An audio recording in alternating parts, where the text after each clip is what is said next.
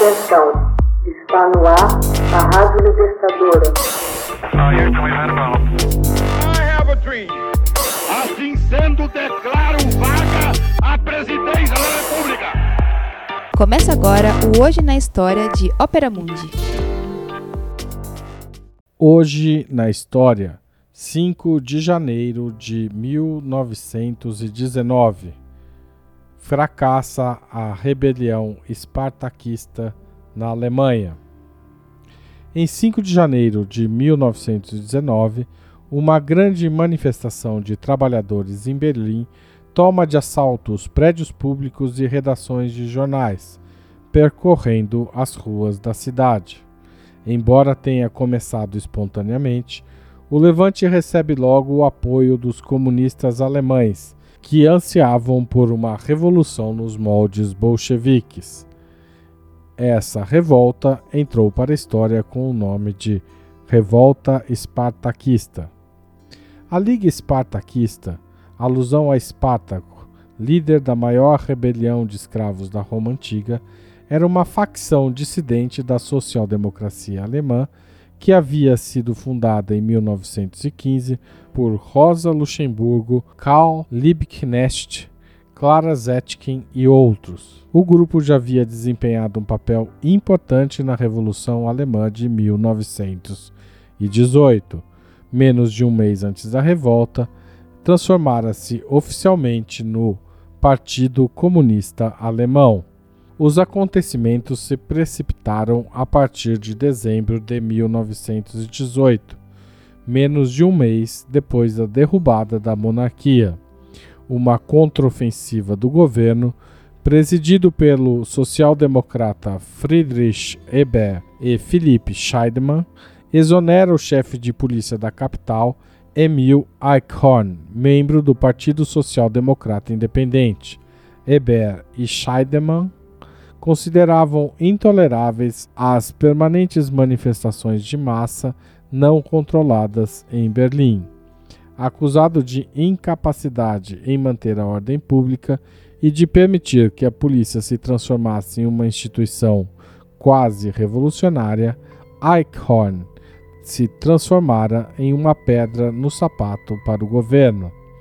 Mas o chefe de polícia desafia a demissão recusa-se a obedecer às ordens do ministro do Interior e afirma que sua autoridade só poderia ser questionada pelo Conselho de Operários e Soldados de Berlim. A direção do Partido Social Democrata Independente na cidade o apoia e decide resistir, convocando as massas às ruas para uma grande manifestação.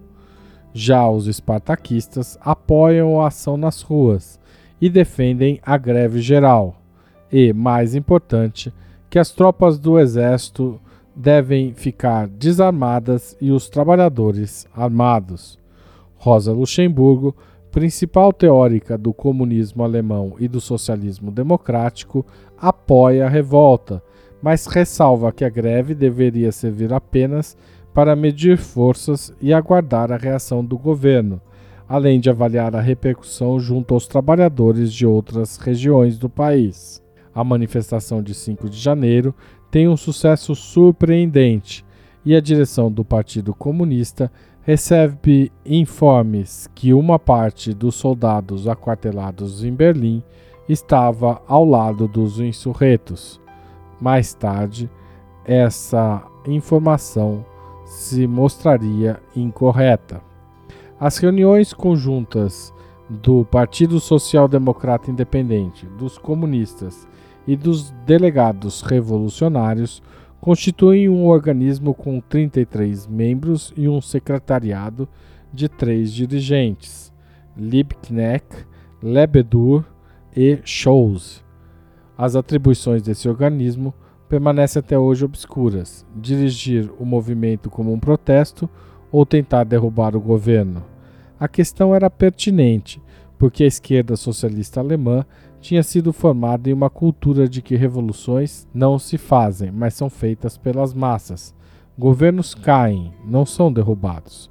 O palácio se rende, não é tomado.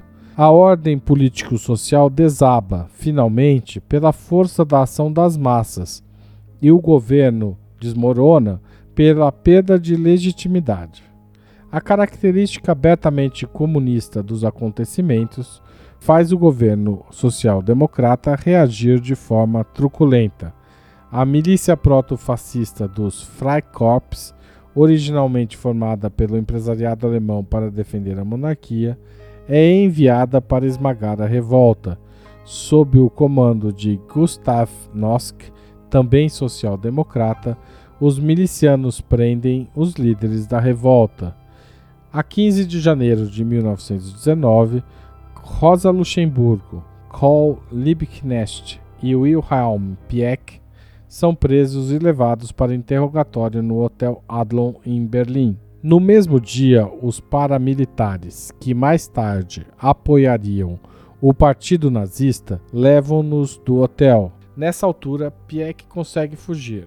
Os outros dois levam coronhadas na cabeça e são colocados dentro de um carro. Durante o percurso, são baleados na cabeça e o corpo de Rosa Luxemburgo é atirado no curso d'água conhecido como Canal do Exército. Somente em 1999, uma investigação do governo alemão concluiu que as tropas de assalto haviam recebido ordens e dinheiro dos governantes social-democratas, com o objetivo de matar os líderes espartaquistas. O dramaturgo Bertolt Brecht escreveu o epitáfio de Rosa Luxemburgo. Aqui jaz Rosa Luxemburgo, judia da Polônia, vanguarda dos operários alemães, morta por ordem dos opressores. Oprimidos, enterrai vossas desavenças.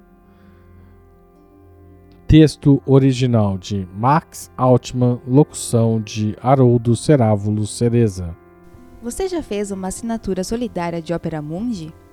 Com 60 centavos por dia, você ajuda a manter a imprensa independente e combativa. Acesse www.operamundi.com.br/apoio.